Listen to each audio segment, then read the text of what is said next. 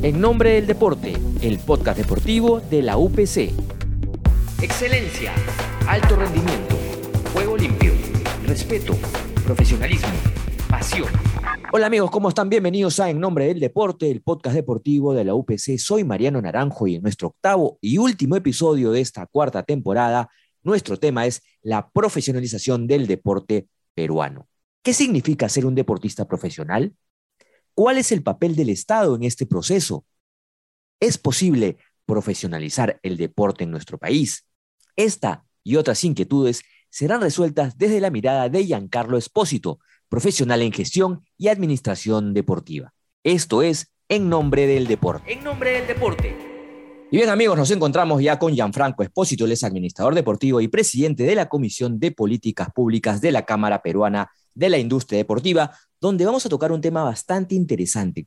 ¿Es posible lograr la profesionalización del deporte peruano? Es una pregunta que sin duda todos nos hacemos y que buscamos, por supuesto, que día a día el deporte peruano tenga pues una mejor proyección. ¿Cómo estás, Gianfranco? Bienvenido a En Nombre del Deporte. Hola, Mariano, ¿cómo estás? Gracias por la invitación. Un gusto estar contigo y compartir esta, esta conversación eh, con todos los seguidores eh, de la UPC y también de otras instituciones que, que, nos siguen en estos podcasts tan interesantes que vienen haciendo hace, hace ya un, tiempo, ¿no? Gracias por la invitación y, y, bueno, sí, es una pregunta válida, una pregunta válida que nos hacemos siempre y que más bien aquellas personas que estamos involucrados en el deporte, no solamente de alta competencia, sino también en, la, en la, masificación del deporte, siempre buscamos ¿no? la profesionalización. Siempre queremos infraestructura de calidad, queremos gestores de calidad, queremos programas de calidad, entonces todo apunta a que hay que profesionalizar. ¿no? Pero esa palabra profesionalización, digamos, es muy amplia. ¿Qué abarca cuando hablamos de deporte profesional? Cuando hablamos de un deporte profesional, en el, sentido semántico, eh, estrictamente, hablamos de que se hace de una manera metódica, ¿verdad? Con una base científica en donde tenemos que desarrollar un plan, en donde buscamos objetivos, ¿verdad? En donde finalmente vamos a contar con una serie de recursos, estos pueden ser económicos, humanos, eh, de infraestructura, de tecnología, que finalmente van a coadyuvar a lograr ciertos objetivos, ¿no? Eh, el deporte es un prisma muy grande, sin duda. Y cuando hablamos del deporte profesional, también muchas veces no se tiene claro cuándo se volvió profesional, ¿no? Entonces esa también es una de las preguntas que muchos se hacen, ¿no? ¿En qué momento se volvió profesional, ¿no? Este, y es ahí donde finalmente hay que contextualizar a las personas eh, en lo que es el deporte moderno y las formas de hacer deporte, ¿no? Un poco por ahí eh, podríamos abrir este, esta conversación, ¿no? Eh, cuando hablamos por qué el deporte se volvió profesional, yo creo que una primera respuesta va en línea con la instrumentalidad que le hemos dado al deporte eh, a lo largo de la historia. ¿no? Por ejemplo, hemos utilizado el deporte en algunos momentos de la historia como un medio para alcanzar un fin superior. ¿no? En un periodo de tiempo, por ejemplo, se utilizó como medio para la búsqueda de la excelencia corporal en la época de los griegos, ¿cierto? En otro periodo de tiempo, años más adelante, también se usó se utilizó como medio pues, para la creación del espectáculo romano, ¿no? Y esta, esta manera de producir eventos asombrosos, ¿no? En donde atletas pues, y gladiadores competían en una variedad de, de contiendas y disputas dramáticas, ¿no? Que inclusive costaban la vida. Como así también en otro periodo de tiempo hemos usado el deporte eh, como una manifestación de poder político, ¿no? En donde el dinero, finalmente, y las recompensas lucrativas comenzaron pues a generar una economía de excesos, ¿no? Y es ahí donde el deporte comienza a ser profesional, en la medida que se comienza a inyectar dinero, a haber una retribución económica, tanto para, para las personas que, en una instancia eh, siempre participaban de manera amateur, ¿no? Y es ahí donde finalmente pues, el paso de lo amateur a lo profesional comienza, ¿no? Pero esto justamente responde a la manifestación política, ¿no? Este poder político que fuimos inyectando a través del deporte. Entonces, repito, la respuesta corta es de, por qué el deporte se volvió profesional es básicamente por la instrumentalidad que le hemos dado a lo largo de la historia, ¿no? Y tú lo has dicho, ¿no? Eh, hace algunos años el deportista era amateur, se hablaba del amor a la camiseta, se hablaba de, de amar al deporte, pero ¿qué significa o qué implica hoy ser un deportista profesional? Existen deportes, una pregunta muy válida, y a ver, acá el debate pues en torno a esta, a esta gran pregunta tiene años, años, y por qué no también siglos, ¿no? Eh, de manera continua. Entonces, existen deportes ¿no? en donde de manera clara se percibe, por ejemplo, cuando un individuo se convierte en profesional. ¿no? Hay otros que esta, esta línea no es tan clara, pero en términos simples, eh, un deportista profesional es alguien que se gana la vida al recibir dinero por participar finalmente pues, de una disciplina deportiva. ¿no? Entonces, eso es un deportista profesional, alguien que finalmente se le retribuye económicamente, sea para competir, para prepararse en torno a una competencia deportiva. ¿no? Con el tiempo se ha demostrado pues, ¿no? que eh, en cualquier deporte, ¿no? la única manera de alcanzar esta excelencia deportiva es a través del compromiso total del deportista, ¿no? de la persona. ¿no? A esta persona que se dedica al entrenamiento de manera exclusiva, al, eh, a la práctica del deporte de manera exclusiva. ¿no? Y justamente esto también tenemos que circunscribirlo al deporte moderno, ¿no? este deporte que conocemos que se creó pues hace 200 años en el Reino Unido, ¿no? en la era victoriana. Y es que eh, el deporte, tal y como lo conocemos, lo que busca es el, rendimiento máximo, alcanzar el rendimiento máximo del deportista, ¿no? Inclusive la palabra sport, este, este concepto de deporte moderno, nace o en la literatura se encuentra en paralelo eh, con las primeras, los primeros usos del término récord deportivo, ¿no? Entonces, eh, ¿por qué es importante la profesionalización? Porque finalmente el deporte moderno, tal y, como lo, tal y como lo conocemos, lo que busca es el máximo o el mejor rendimiento del deportista en un momento determinado, ¿no? Entonces, la profesionalización se hace aún más evidente, más importante, porque este, un poco seguimos pues el moto olímpico, ¿no? De más alto, más fuerte, sitius altius fortis, ¿no? Más alto, más fuerte. Entonces, esto, por ahí va, ¿no? Por ahí va un poco la respuesta y, la importancia de sí marcar una línea entre lo amateur y lo profesional. Hoy en día eh, hay muchas formas de, convertirse profesional y aquí también hablamos y podemos abrir otro debate pues en torno a los juegos, a los esports, ¿no es cierto? A los juegos virtuales, en fin, y, y, también el debate está en torno a qué cosa es ser profesional, es alguien que finalmente practica actividad deportiva, ¿no? Y ahí entramos, repito, a un debate en donde hoy una persona que juega estos esports o que es un deportista en esta modalidad, ¿se puede considerar un deportista, ¿no es cierto? ¿Se puede considerar profesional? Entonces, sin duda, repito, a lo largo del tiempo, tanto el, el concepto, la evolución del deporte, ¿no es cierto? Nos ha llevado pues a, a nuevos campos pero siempre finalmente eh, amparado en la instrumentalidad que le damos ¿no? en el contexto de la historia en el cual nos encontramos.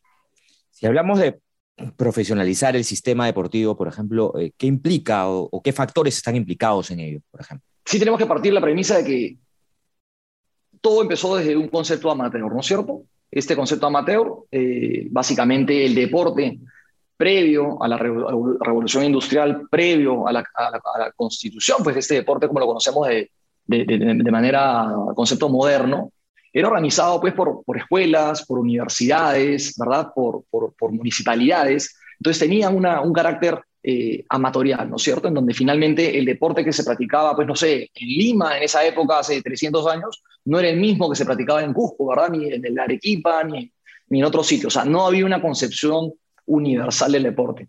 Más bien, eh, a través de, la constitución del deporte moderno y que se comienza a codificar las reglas de juego, es que comenzamos a llevar a una homogenización y, ahí empieza el camino de la profesionalización. Entonces, eh, este camino de la profesionalización también comienza a crear una, una demanda sistémica para el estudio pues, de prácticas eh, de gestión deportiva. ¿no? Entonces, profesionalizar el deporte o profesionalizar la industria resultó en, justamente en que se dé una necesidad eh, de un estudio consecuente de la administración del deporte de manera general. ¿no?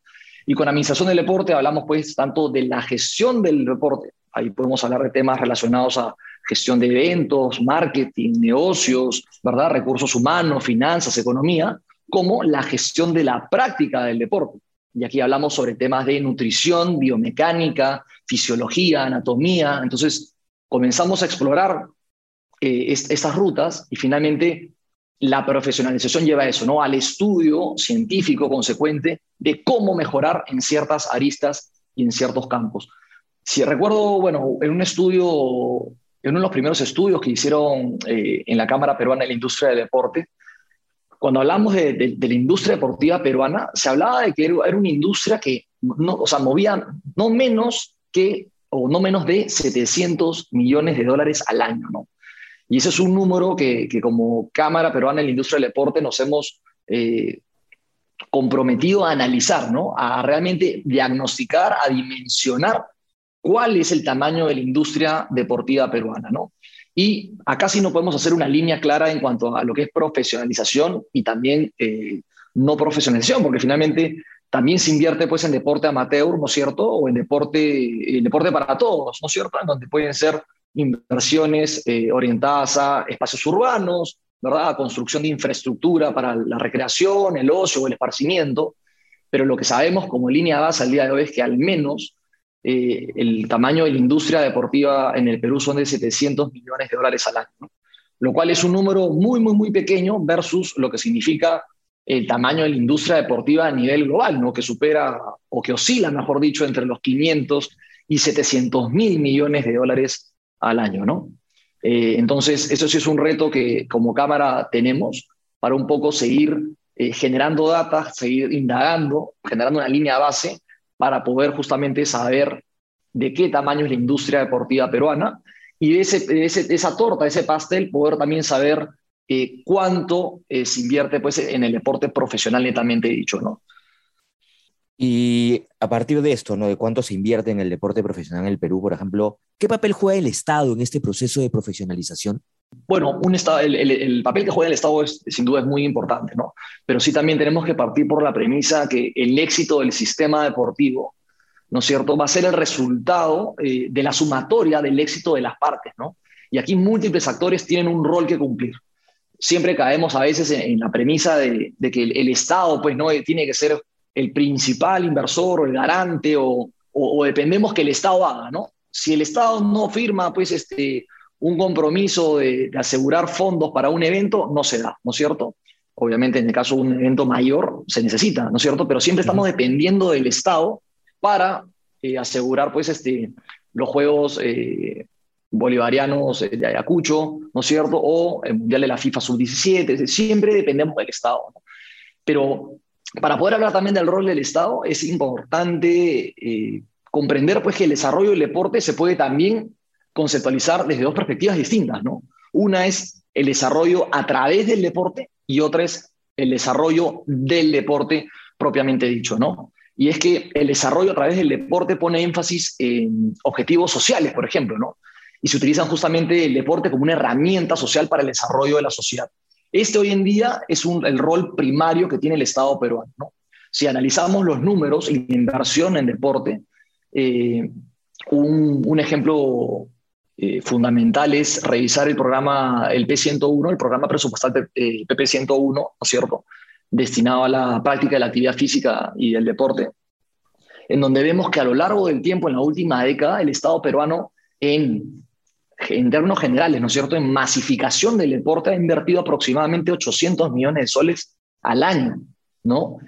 Y regresando al otro concepto, que es el desarrollo del deporte, ¿no es cierto? Que aquí hablamos del deporte como proceso cultural, es decir, el deporte como alta competencia, en promedio al año, el, Estado invierte en alta competencia cerca de 60 millones de, dólares, eh, de soles, perdón, 60 millones de soles, que básicamente son las subvenciones que se dan al deporte, alta, eh, deporte afiliado. Entonces, ¿qué papel tiene el Estado en este proceso finalmente de profesionalización? Hoy en día el Estado peruano tiene un proceso que va, eh, que va orientado al desarrollo a través del deporte. ¿no? Finalmente los data lo comprueba, casi 800 millones de soles al año en infraestructura deportiva, en programas ¿verdad? deportivos, tanto a nivel de gobiernos locales, gobiernos regionales y gobierno nacional, versus el desarrollo del deporte, que básicamente es la alta competencia, en donde invertimos eh, cifras menores a esas, ¿no? Que claro, también acá podemos abrir un paréntesis porque, si bien es cierto, el deporte de afiliados, el deporte orientado a la alta competencia, recibe en promedio 60 millones de soles al año,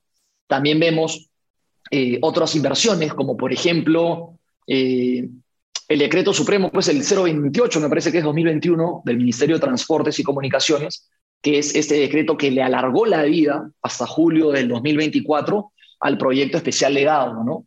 Y el proyecto especial legado, que finalmente es infraestructura centrada primariamente en la alta competencia, se están invirtiendo sumas superiores, haciendo números redondos a los 420 millones de soles, ¿no? Entonces, tampoco podemos decir que la alta competencia recibe 60, 60 millones al año, porque también pues este, a través del proyecto especial legado se están invirtiendo solamente para temas de infraestructura, solamente para, para motivos eh, eh, de, mantenimiento preventivo, ¿no es cierto?, y correctivo, cerca de 400 millones de soles eh, al año, ¿no?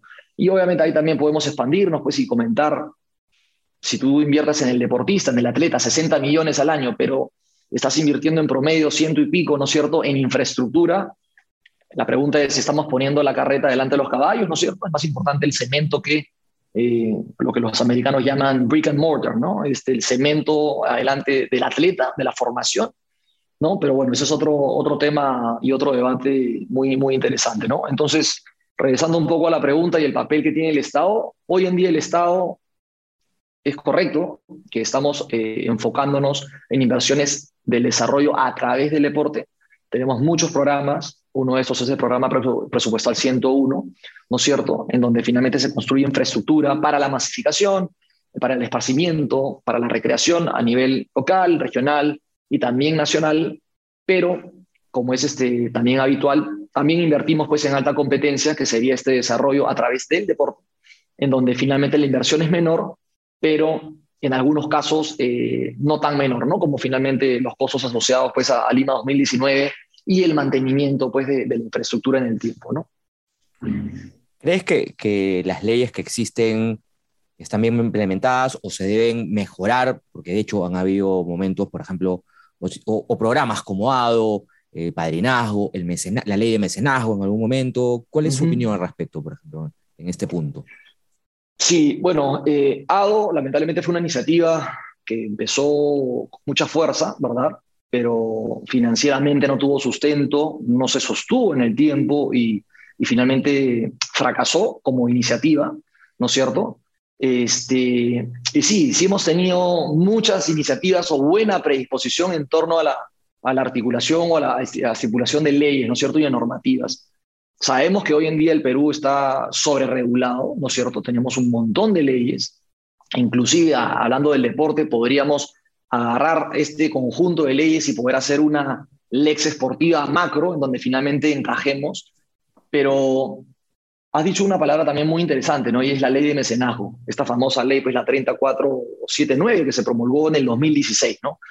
Y si revisamos la data, y esta data también la vamos a encontrar en el proyecto de política nacional del deporte, el nuevo que están estructurando, la PARDEF, vamos a, ver que la ley de mecenazgo solo ha beneficiado desde su eh, promulgación en el 2016. Recordemos que el reglamento tardó casi dos años, un año y medio en salir, este, pero solamente ha beneficiado a 10 personas naturales y a una persona jurídica de su aprobación. Entonces, la pregunta es, sí, tenemos leyes, tenemos incentivos, tenemos mecanismos que han buscado, ¿no es cierto?, profesionalizar, ayudar, contribuir al deporte, pero en el fondo no han tenido resonancia, ¿no? Entonces, la ley de mecenazgo es una ley que nace y se inspira en el modelo colombiano, pero que no fuimos agresivos eh, al momento de, de, normarla, ¿no es cierto? Entonces, esta no agresividad, o inclusive el mismo nombre lo dice, ¿no? Mecenazgo, hoy en día no existen mecenas en el deporte. Uno, si contribuye o aporta al deporte, lo puede hacer con fines de responsabilidad social empresarial, con fines de marketing, ¿no? Pero siempre va a buscar un retorno, bien sea a nivel de imagen, a nivel de rendimiento, a nivel de comunicación, pero hoy en día no existen escenas, ¿verdad? Hoy en día no existe filantropía en el deporte, porque hemos hablado que el deporte es una industria de 620 mil millones de dólares aproximadamente al año. Entonces, para empezar, el nombre del nombre ya estamos empezando mal, ¿no? Y eh, la, la, data nos demuestra que solamente 10 personas naturales y una persona jurídica se ha beneficiado pues desde su aprobación. Entonces, sí hay una tarea pendiente, no solo con la ley de mecenazgo, otro, otro tema importante también es este conjunto o este metaverso pues, de, normas ¿no? que tenemos en torno al deporte, como puede ser también la ley PRODAC. Si estamos hablando del rol del Estado y de la, la profesionalización del deporte, este, la ley PRODAC, ¿no es cierto?, es, también fundamental y es esta ley que, regula pues, los programas deportivos de alta competencia en las universidades, ¿no? que también se promulgó en junio de 2016. Esto sucedió creo que tres días antes del cambio de gobierno, básicamente. Este, la ley PRODAC salió con, el número 3476 y también es una, una ley que, bueno, buscaba o busca establecer programas deportivos de alta competencia, ¿no? Y obliga a las universidades a contar con no menos de tres disciplinas deportivas en sus distintas categorías, ¿no? Este, pero acá también hay un, algo importante y que, lo he leído en varios, varios artículos y de gente que se ha especializado a investigar esto, eh, y es básicamente que la ley PRODAC eh, no asigna un criterio técnico para que esto suceda, ¿no? Este, básicamente la elección de los programas, pues, eh, se hacen a libre albedrío, ¿no es cierto? Y, y eso es un poco absurdo, ¿no? ¿Por qué? Porque, claro, si yo soy una universidad, pues, que tiene pocas áreas, áreas físicas, ¿no es cierto? Poca expansión, ¿Qué pasa? Pues a ver, recordemos que puede ser cualquier disciplina olímpica, ¿no? ¿Qué pasa si pues, ponemos fuerza a tenis de mesa? Porque finalmente pues me va a ocupar un espacio menor, ¿no es cierto? Pongo pues mis X eh, eh, mesas de, tenis de mesa y ya pues, ¿no? Cumplí con una de las tres disciplinas que me pide. Y así vamos buscando disciplinas, pero no las vamos a elegir bajo un criterio técnico que quizás esté vinculado a la ubicación geográfica, porque si soy una universidad en Huancayo, sería un poco absurdo que fomente el tenis de mesa, ¿cierto? Quizás el fondismo puede ser una disciplina que debería de considerar. Si soy una universidad cerca al mar, en el norte del Perú, en Piura, etcétera, etcétera, quizás el surf es una disciplina, la tabla es una disciplina que quizás deberíamos... Entonces, no existe tampoco en la ley PRODAC un criterio técnico o no lo asigna la normativa un criterio técnico para que, para que finalmente estas tres disciplinas tengan eh, sean elegidas ad hoc, ¿no es cierto? Y tampoco que no, y no contribuyen pues a, finalmente a, la, masificación y a la, la al, desarrollo de la alta competencia pues a nivel universitario, ¿no? Y es ahí donde también hay muchos, muchos, muchos versos que, que, que, rezan en líneas con que las universidades son las tumbas del deportista, ¿no? Porque no hay una continuación del colegio, pues, a la universidad. Entonces, eh, repito, ¿no? El rol del Estado es muy importante. Tenemos un conjunto de, normas que están ahí. Muchas de esas se pueden mejorar al día de hoy. No lo estamos haciendo al día de hoy. Es algo que siempre la crítica, eh, la crítica constructiva ha ido en esa línea. Se puede hacer mucho por la ley de mecenazgo, quizás potenciar una nueva ley eh, de inversión en torno al deporte, ¿no es cierto? Lo mismo con la ley PRODAC, la ley que regula los programas deportivos de alta competencia, y así podemos ir hasta atrás, porque ahí estamos hablando netamente de temas normativos, legislativos. Pero al día de hoy, por ejemplo, el Perú carece de una política nacional del deporte vigente. Entonces, ¿de qué nos sirve? Porque también es un discurso y un debate que se está dando al día de hoy en, la academia, ¿no es cierto? Estamos hablando que necesitamos una nueva ley del deporte, por ejemplo, ¿no? Reemplazar la 28036, o necesitamos un ministerio del deporte o no. Pero no estamos hablando de que nuestra política deportiva nacional, nuestra política nacional del deporte no está vigente, ¿no? Y no estamos hablando hacia dónde deberíamos de construir o hacia dónde deberíamos de orientar esta política que finalmente va a decantar en el ajuste de las normas, pues, y de las leyes que hemos mencionado, ¿no? Y aquí te hago otra, otra pregunta y que tiene que ver con el tema de los deportes, ¿no? O sea, en el Perú, por ejemplo, hablemos de que el fútbol es un deportista, es un deporte profesional. ¿no? Sí. ¿Existen otros deportes o deportistas profesionales hoy en el Perú? Sí, porque si partimos de la premisa eh, que, finalmente un deportista profesional es aquel individuo pues que ¿no? Eh, se gana la vida al recibir dinero por participar de una disciplina deportiva, sí, existen muchos otros, ¿no? Este, hoy en día, pues quizás Angelo Caro en el skate es un, un ícono, es un reportista oficial de, la, de una marca de bebidas energizantes, que participa a nivel mundial, que tiene un equipo técnico detrás, que tiene una empresa también que le ve la imagen, que le busca patrocinadores, que él se dedica al skate, etcétera, etcétera. Existen otros deportes también eh, un poco más masivos y más conocidos, como es el caso del vóley, en donde teníamos por lo menos una liga profesional que, que, hoy en día se ha desinflado un poco, pero al fin y al cabo el vóley es un, deporte también muy importante y top 3 dentro de nuestro, de nuestro mapa eh, político. ¿No es cierto? Y tenemos a deportistas, este, otros deportes, como el caso de la tabla, un deporte de éxito, ¿no es cierto?, en el Perú, no solo con Sofía, hoy en día con Luca Mesinas, participando en el circuito mundial. Entonces, sí, hay otros deportes. Eh, repito, la línea profesional a veces no es muy clara, ¿no? Pero sí hay otros deportes este, que podríamos considerarlos profesionales o deportistas eh, que podemos considerarlos profesionales porque finalmente están dedicando de manera exclusiva eh, su tiempo para justamente alcanzar esa excelencia deportiva, ¿no? Y además como contraprestación reciben pues dinero eh, para participar, para practicar y para participar de su disciplina, ¿no? Entonces sí, la respuesta es sí. Pero claro, nos gustaría pues, que sea quizás a nivel del fútbol, ¿no? Y ese es, ese es un camino, y ese es algo, es algo pendiente, pero eso también va ligado con la gestión, ¿no es cierto? Y a la hora de gestión hablamos finalmente de las personas que están detrás de las federaciones, detrás de los clubes, ¿no es cierto? Detrás de las empresas que finalmente mueven este, esta industria, ¿no? Entonces, eh, sí, repito, el rol no es solamente de uno, el rol es el éxito de, finalmente el desarrollo del deporte va a ser el éxito de la sumatoria de las partes, ¿no? Y aquí eh, es una pregunta que, claro, nos va a abrir muchas puertas y podríamos hablar horas de esto, pero, pero finalmente hay una tarea pendiente de muchos actores del sistema deportivo nacional para lograr que otros deportes puedan eh, convertirse en profesionales o podamos catalogarlos como deportes o deportistas profesionales. ¿no? Y bien amigos, llegó el momento de la secuencia esperada, la pregunta experta. Hola, ¿qué tal? Mi nombre es Mariano Won, eh, soy medallista de bronce en el último Panamericano de Karate que se realiza en Curazao y mi pregunta es la siguiente, ¿en qué momento el deportista pasa a ser un deportista de nivel profesional? Qué gusto escuchar una pregunta y saber de, los éxitos de, de Mariano.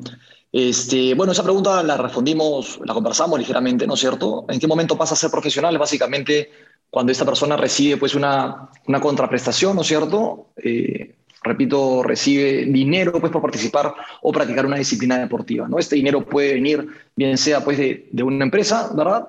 De un club, de, de la federación, y finalmente él, se puede, él puede dedicar su tiempo de manera exclusiva a practicar la disciplina deportiva y como beneficio va a poder eh, recibir eh, ingresos. ¿no?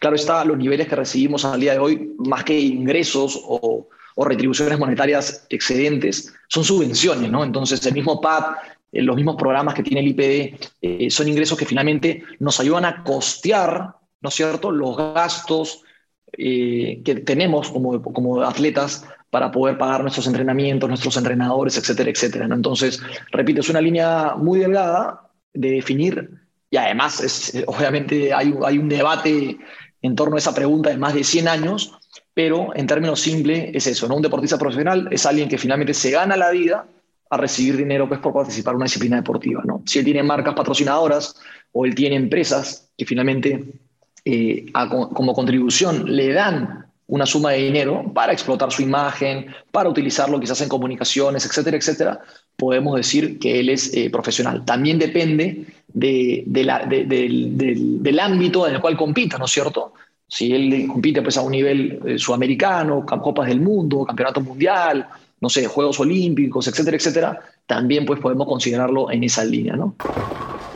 Hola, ¿qué tal? Mi nombre es Pablo Renzo Nalda. Soy actualmente docente en la carrera de Administración y Negocios del Deporte en la UPC y también director de la agencia de marketing deportivo Bullseye y de Totora Paddleboards.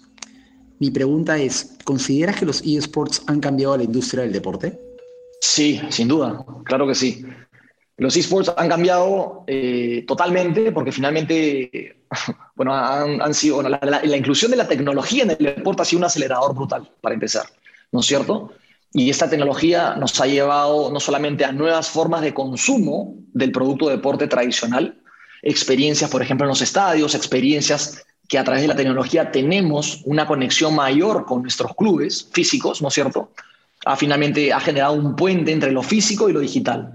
Y esto también ha decantado en otras formas o nuevas formas de hacer deporte, ¿no? como son los famosos esports este, o los deportes electrónicos, que también han creado una industria dentro de una industria. ¿no? Este, la, la cantidad de recursos, de inversión, de premios, de dinero que mueve los esports es brutal, ¿no es cierto? Las audiencias, en fin, todos los números que uno pueda revisar en torno a los esports son, eh, dejan, dejan a uno con la boca abierta, ¿no? Entonces, eh, y finalmente, un poco la lección que tenemos que tomar de esto es aquellas personas que estén todavía en el, deporte físico, por así decirlo, tenemos que entender que el electrónico ha venido para quedarse y tenemos que generar un blend, ¿no? Una mezcla entre ambos, porque finalmente a través del, desarrollo electrónico, a través de justamente nuevas, nuevas eh, herramientas electrónicas, vamos a poder potenciar este, la forma de cómo consumimos y vamos a también poder cambiar y adaptar el producto que ofrecemos este, al día de hoy. ¿no? Entonces, sí, qué, bonita pregunta y, qué, qué, pena que esto no se trate de un, un, modo, un conversatorio de esports, pero sí también hay mucho de qué hablar en torno a eso. Hola, soy Fabricio Mautino, deportista de la Federación de Atletismo, y mi pregunta es, ¿de qué manera pueden trabajar las entidades privadas para poder profesionalizar el deporte en este país? Gracias a Fabricio por la pregunta. Eh, dentro de, lo que hemos conversado, hemos visto que finalmente existen roles, ¿no es cierto? Y finalmente, si uno revisa la política nacional del deporte, va a encontrar que hay componentes estratégicos dentro de la política, ¿no es cierto? Como el Ministerio de Educación, como son las Federaciones Deportivas Nacionales, como son este, el Comité Olímpico Peruano, ¿no es cierto? Como son las universidades, en fin, los 16 actores que enmarca eh, la política, que enmarca la ley del deporte, etcétera, etcétera, etcétera, ¿no? Y dentro de uno de los componentes habla de los clubes deportivos, ¿no? Normalmente los clubes deportivos los asociamos como esos clubes, estas asociaciones civiles sin fines de lucro, pero también podríamos pues encajar una dimensión ahí que son eh, clubes privados, ¿no es cierto? Entonces, ¿de qué manera? Bueno, primero, justamente a través de iniciativas como la Asociación Peruana de Marketing Deportivo, que se creó, como la Cámara Peruana de la Industria Deportiva, que se creó se están comenzando a juntar eh, empresas, se están comenzando a juntar organizaciones que buscan contribuir al deporte, ¿no es cierto? Repito, esto no es filantropía, esto no es mecenato. Las empresas quieren invertir en deporte porque ven un potencial de retorno significativo y de eso no hay nada malo y hay que decirlo como es. Entonces, en la medida que tengamos un marco normativo que fomente la inversión en el deporte, ¿no es cierto? Y tenemos una tarea pendiente en torno a contratos laborales de deportistas, este, en fin, repito, una ley de mecenazgo siendo quizás más agresiva, incentivos tributarios, ¿no es cierto?, que benefician al deporte, etcétera, etcétera, es que vamos a poder eh, ayudar al desarrollo de la parte privada, ¿no? Entonces, hemos dado un primer paso que es juntarnos, conocernos, y ahora buscamos darle el segundo paso que es aportar para que esto justamente se profesionalice, pueda crecer y de esa manera también no solamente generar eh, réditos, sino más bien justamente potenciar el deporte y llevarlo eh, para adelante, ¿no? Y acá sí quiero hacer una reflexión que quizás no lo comentamos eh, antes, y es que hemos hablado pues de esta transición de lo amateur a lo profesional, ¿no es cierto? Y yo hablé de que justamente ¿no? esta, esta presión, esta demanda sistémica por el estudio de la gestión deportiva llevó a la profesionalización desde la perspectiva académica, ¿no? Y es que si revisamos un poco la historia y la estadística, eh, el estudio del deporte como materia deportiva, como materia académica universitaria, se dio recién en Estados Unidos en 1966. La Universidad de Ohio fue la primera en ofrecer un programa, ¿no?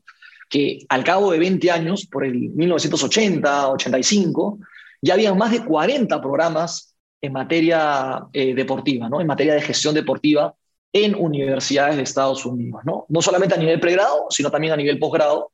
Este, pero en el Perú, por ejemplo, recién en el año 2011 se crea uno de los primeros programas orientados a la gestión del deporte y justamente fue en la UPC, ¿no es cierto? En donde justo con, con Raúl Rosales, actual eh, director de carrera, pude contribuir mucho al desarrollo del programa. Entonces, sí hay que mencionar que, claro, no podemos buscar la profesionalización de un tiempo a otro o, de, finalmente con la promulgación de una sola ley o de una sola acción, porque en otros países esto se ha dado a lo largo de los últimos 70 años. ¿no? En el Perú recién en la última década hemos tenido un crecimiento exponencial, tanto a nivel de carreras, de universidades que se han, eh, se han concentrado y han querido desarrollar el deporte bajo una óptica profesional, como también a nivel de eventos. ¿no? En los últimos 10 años hemos tenido la mayor cantidad de eventos y los más grandes de la historia del Perú. Entonces, yo diría que hace una década recién hemos, hemos visto pues, el mundo, hemos visto hacia dónde va el deporte, lo que se puede lograr lo que podemos conseguir con la profesionalización y recién hace una década estamos trabajando para construir nuestros primeros pasos, ¿no? Entonces un poco con eso complemento eh, la pregunta de Fabricio. Y así llegamos al final de nuestro segmento, la pregunta experta. En nombre del deporte. Seguimos, tú hablabas de esta profesionalización, efectivamente eh, la carrera de Administración y Negocios del Deporte ha cumplido 10 años, eh, brindando pues la enseñanza sobre todo este tema de gestión deportiva.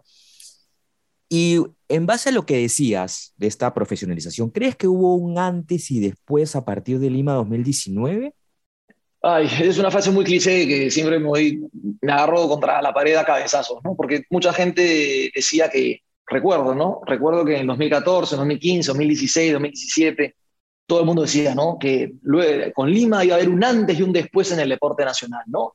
nos hablaban de Barcelona y de cómo Barcelona se catapultó al mundo, nos hablaban de casos de éxito, pero finalmente este, todo eso fue muy sui generis, ¿no?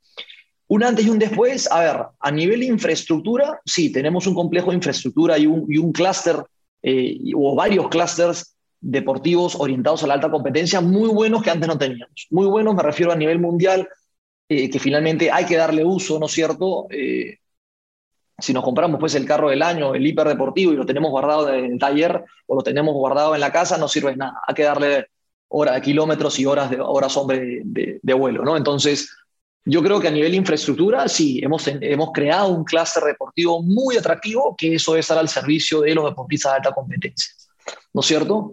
A nivel de, de gestión, eh, sin duda, fue una plataforma para que muchas, muchos profesionales que estaban en vías de grabación o que habían sido, habían tenido una instrucción académica deportiva, puedan tener un roce profesional estructurado, ¿no? Pero como todo proyecto tiene una fecha de inicio y una fecha de fin, ese sueño pues se, terminó y, bueno, algunos han podido quedar e insertar en otras, en, otros, en otras aristas de la industria, llámese en gobiernos locales, municipalidades, clubes deportivos, pero una gran masa de gente ha tenido que emigrar a otras industrias. Entonces, eh, en ese sentido, claro, el reto está en quizás seguir trayendo eventos, seguir construyendo sobre la base eh, en materia de gestión de conocimiento que nos dejó Lima, ¿no? Pero claro, si esperamos que estos eventos que queremos traer solamente sean financiados por recursos públicos, vamos fritos, creo yo, ¿no? Porque finalmente, primero, la función del Estado, el rol del Estado no es financiar eventos eh, públicos y segundo, hoy en día no tenemos un orden, ¿no? Si tú, Mario Naranjo, quiere mañana hacer el campeonato mundial, no sé, o las universidades, ¿no es cierto? Y levantas tu mano y dices, oye, quiero hacer este evento. ¿Y cuánto cuesta? 300 millones de dólares. Ah, ya. Y después Gianfranco Espósito levanta la mano y dice, no, yo quiero hacer este otro evento. ¿Y cuánto cuesta? 40 millones de dólares. Y así sumamos a 200 personas más que tienen la iniciativa de hacer eventos. O sea, ¿quién va a pagar todos estos eventos? ¿no? Entonces, repito, si es prioritario llegar y instaurar bases, ¿no? que esas bases va a ser finalmente la política nacional del deporte que hoy en día no tenemos. Lima, ¿qué otro, qué otro cambio nos dejó? Bueno, nos ha dejado una inyección eh, de dinero que antes no existía en el deporte. ¿no? El, IPD recibe aproximadamente 200 millones de soles al año como parte de su programa operativo institucional, más o menos, ¿no? Y Lima al día de hoy está recibiendo, bueno, cuando Lima me refiero al proyecto especial legado, está recibiendo una cantidad similar, ¿no es cierto?, al año para mantener el cemento, este famoso brick and mortar que, que hablamos antes, ¿no? Entonces, sí, la idea es, el Lima ha dejado, creo que, muchas enseñanzas, tanto para bien como para mal, ¿no? Una de las primeras reflexiones que tenemos que hacer es que Lima no costó 4 mil millones de, soles, ni generó un ahorro de 200 millones, como en algún momento lo dijo el comité organizador, porque si revisamos data y revisamos documentos del IPE desde el año 2011, ya se invertían 200 millones de soles en preparar expedientes, carpetas, planes, ¿no es cierto? Entonces Lima costó mucho más que eso costó entre 6 mil y 7 mil millones de soles más o menos. ¿no? Eh, y la pregunta que nos hacemos es, ¿esa inversión hacia dónde nos llevó? ¿no? ¿Creó una industria más profesional? ¿Creó un paquete de leyes quizás más profesionales? ¿Nos, eh, nos dejó eh, instituciones más sólidas? ¿No es cierto? Un poco la respuesta creo que, por lo menos mi opinión, es que no. Hoy en día el IPD viene tambaleando, ¿no es cierto? Seguimos cambiando de presidente, seguimos eh, hemos tenido también presidentes cuestionados, hemos tenido presidentes que quizás no estaban, no eran ad hoc para el cargo, ¿no es cierto? Hoy en día hay una disputa, pues, entre un comité olímpico que está quebrado, que requiere recursos, ¿no? Entre un proyecto especial que tiene esta infraestructura y tiene 420 millones de soles por los próximos dos años y que finalmente, claro, ahora hay una, una interna entre quién maneja esa plata y por eso que quieren eliminar legado, quieren que pase el IPD. Entonces, al final, no nos dejó infraestructura, eh, perdón, instituciones más sólidas, no nos dejó este famoso antes y después, si hablamos en materia legislativa, normativa, ¿no es cierto? Lo que sí nos dejó fue un clúster de infraestructura muy importante que ahora tenemos que utilizarlo, ¿no? Pero no podemos perder la brújula, no podemos seguir invirtiendo pues más en infraestructura, más en cemento y dejar a los deportistas, que son la esencia del deporte nacional, un poco de lado, ¿no? Con un presupuesto mucho más menor, este, y finalmente eh, a veces en federaciones que no están a la altura del rendimiento de estas personas, ¿no? Otra cosa que también tenemos que cuestionar es por qué seguimos teniendo un deporte de afiliados en donde los presidentes son ad honorem, ¿no es cierto?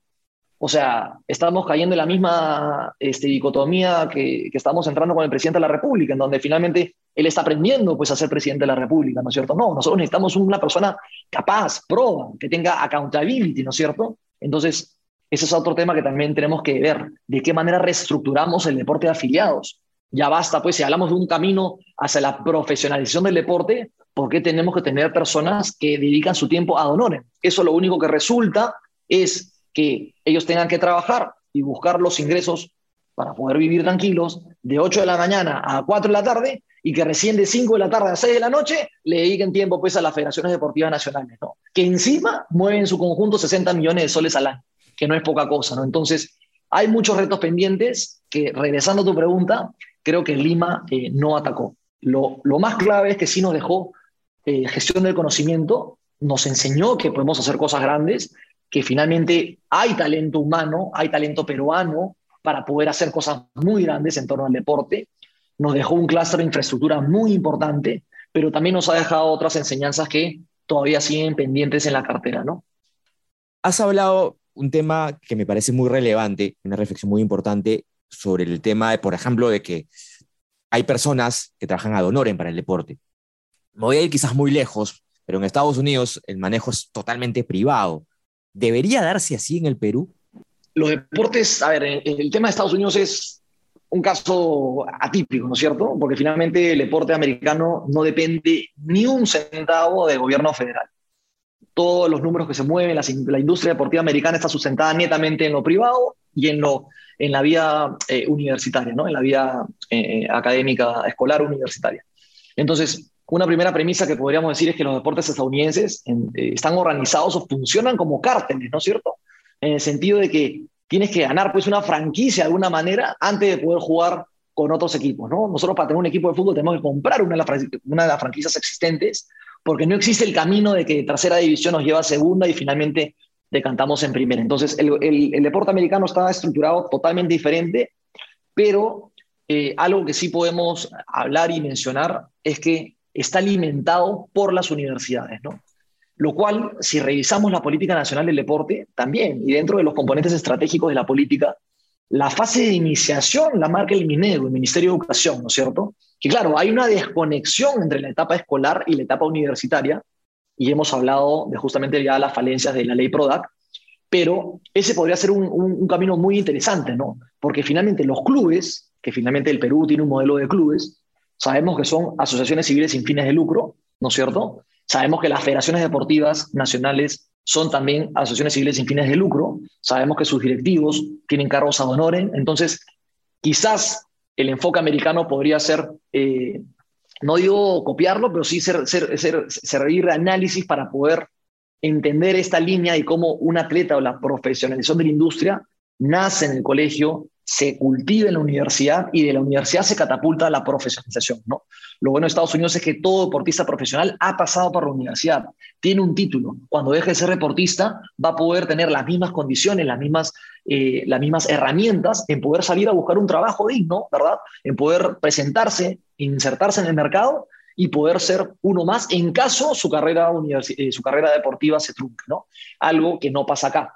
Entonces, si acá un deportista tiene una lesión muy grave y a los 24 años se le acaba la carrera, este, estamos lamentándonos de quizás por qué no se fue a la universidad o por qué no estudió algo y, va generando un problema. ¿no? Entonces, sí hay una tarea pendiente y Estados Unidos puede ser un, ejemplo claro de análisis de cómo el colegio, la universidad y la profesionalización van, eh, siguen la misma línea, ¿no? la misma ruta. Claro, porque, porque ahí estamos teniendo este ejemplo, el caso de un draft, donde se seleccionan jugadores de una universidad y que forman parte de un, plantel profesional. Entonces ahí tienes un proceso a seguir, por ejemplo, ¿no? Exacto. Que ojo, también Estados Unidos tiene sus complicaciones, ¿no es cierto? Tiene el Title IX, tiene todo este problema del NCAA, que es la división de colegios y de actividades atléticas, en donde finalmente instaban a los deportistas a que sean, a tengan un carácter amateur, que no puedan recibir dinero de patrocinadores, etcétera, etcétera. Pero claro, la industria deportiva escolar movía pues miles de millones de dólares, ¿no? Y que eso finalmente está cambiando y en los últimos juicios, este, bueno, hay, hay una posición más clara a favor del deportista, ¿no? Pero sí, Estados Unidos sin duda es un ejemplo claro y concuerdo, Mariano, con lo que dices, que un poco ese es el camino, ¿no? Ya para ir terminando, hoy los deportistas ¿qué papel juegan desde su propio manejo de marca personal en este proceso de profesionalización? Yo creo que los deportistas son una voz autorizada porque son aquellas personas que están ahí, que nos están representando, que son líderes de opinión de sus disciplinas deportivas, ¿no es cierto? Entonces, tienen un rol clave que quizás hoy en día, claro, están centrados pues en la práctica de su disciplina, en entrenarse, en conseguir los fondos y los recursos, ¿no es cierto? Porque diferentes disciplinas tienen diferentes presupuestos, ¿no? Algunas podrán ser más económicas que otras, pero finalmente todos eh, eh, tienen problemas a veces para conseguir eh, lo que necesitan para poder practicar la disciplina de manera constante. Yo creo que ahí sí falta un trabajo de integración. Sé que finalmente hay una asociación de deportistas, ¿no es cierto? No solamente a nivel olímpico, sino también a nivel de deportistas en general, pero yo creo que ellos podrían tener una voz más firme con relación a ciertos puntos, ¿no? Y esos puntos son todos los mencionados, ¿no? Una normativa más fuerte en torno al deporte, una base más clara, un marco legal deportivo quizás que lo favorezca, ¿no es cierto? Iniciativas de, inversión eh, en torno de privados hacia el deporte. Entonces, yo creo que ellos se podrían sumar a otros actores, como por ejemplo es la Cámara Peruana de la Industria del Deporte, ¿no es cierto? Este, en poder proponer o poner sobre la mesa temas que finalmente impulsen la profesionalización de la industria, ¿no? Las empresas, ¿qué valoran hoy de un deportista? Bueno, las empresas hoy en día valoran a un deportista eh, finalmente lo que, le pueda, lo que el deportista le pueda devolver a la marca, ¿no? Y esta devolución o este rendimiento que le puede dar el deportista se puede haber visto de muchas maneras. Una de ellas es a nivel de valores. La proyección que un deportista dé vinculado a una marca es muy importante para ellas. Si hablamos de, eh, de, en fin, hemos visto casos hoy en día en el fútbol, por ejemplo, en donde la sociedad rechaza ciertas conductas, ¿cierto? Entonces hemos visto también que marcas, al ver esta actitud, ¿no es cierto?, de un deportista, también se ve alejado porque no quiere inmiscuir esto en, su imagen. Entonces, yo creo que la imagen del deportista en torno a cómo se dedica al deporte, qué tan serio es con el deporte, qué tan serio es con su vida personal, ¿no es cierto? Qué tan, qué tan bien puede expresarse, comunicarse, porque finalmente todo esto se va a ver reflejado en la marca que representa. Eh, es muy importante, ¿no? Entonces, este, hay una oportunidad, sin duda, de, que deportistas se conviertan en embajadores o en reflejo de las marcas, pero claro, también estamos ante la realidad de una industria peruana en donde las inversiones no son muy grandes, ¿no es cierto? Las oportunidades no sobran. Entonces, eh, sí es una, es una pugna, creo yo, es una, es una, es una pelea, este, es un área muy competitiva al día de hoy, ¿no? En donde hay muy pocos espacios a ser rellenados hay una cantidad enorme de deportistas y finalmente este, triunfan, ¿no es cierto? O perduran aquellos que finalmente puedan reflejar una seriedad dentro de la cancha como también fuera de ella, ¿no? Listo, Gianfranco. Eh, ha sido una conversación bastante enriquecedora, ¿no? Que, que va a servir sin, duda para este crecimiento que, que buscamos incluso desde, desde UPC para, para los deportistas, para la industria del deporte. Y gracias por haber habernos acompañado hoy en, en, este proceso, en este camino de, de, impulsar, por supuesto, esta profesionalización propia del deporte. ¿no? Mariano, un gusto estar contigo y con todas las personas que nos siguen en este podcast. Ha sido un placer y este, les mando un saludo muy grande y solamente los incito a seguir a esta búsqueda constante del éxito personal, del enriquecimiento personal, ¿no es cierto? De seguir averiguando, investigando, viendo casos de éxito, y finalmente impulsar todo esto que tanto nos apasiona, que es la industria del deporte. ¿no? Hay, mucho tarea, hay mucho camino por recorrer. Creo que, repito, en la última década hemos hecho mucho, pero aún queda mucho más por hacer. ¿no? Así que los invito a unirnos, a juntarnos y finalmente, como conjunto, cada uno va a poder jugar un rol importante en esta, en esta tarea que es profesionalizarnos para poder lograr cosas mucho más grandes aún. Muchas gracias a todos y nos vemos en una próxima oportunidad. Y así llegamos al final del episodio de hoy, en donde hemos tenido como conclusión la importancia que tiene hoy en día la profesionalización del deporte en nuestro país. Gracias por escucharnos, síganos en Spotify y si les gustó este episodio, déjanos un comentario y compártelo para que la comunidad de apasionados por el deporte siga creciendo. Este podcast deportivo llega gracias a Deportes UPC. Síganos en Facebook, Instagram y Twitch como Deportes UPC. Nos encontramos nuevamente en un próximo episodio, siempre con los mejores especialistas que hablarán en nombre del deporte. En nombre del deporte, exígete, innova, UPC.